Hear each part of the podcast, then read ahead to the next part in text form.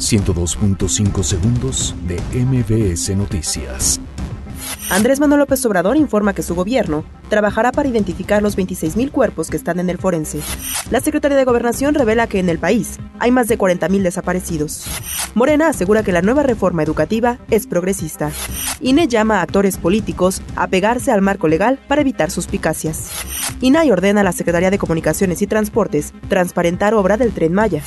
Detienen en Celaya a El Agus, principal colaborador de El Marro. Policía Federal localiza 19 tomas clandestinas en Estado de México, Hidalgo y Guanajuato. Demócratas exigen que se haga público el reporte de Robert Mueller sobre Donald Trump. López Obrador inaugura el nuevo estadio de los Diablos Rojos del México. 102.5 segundos de MBS Noticias.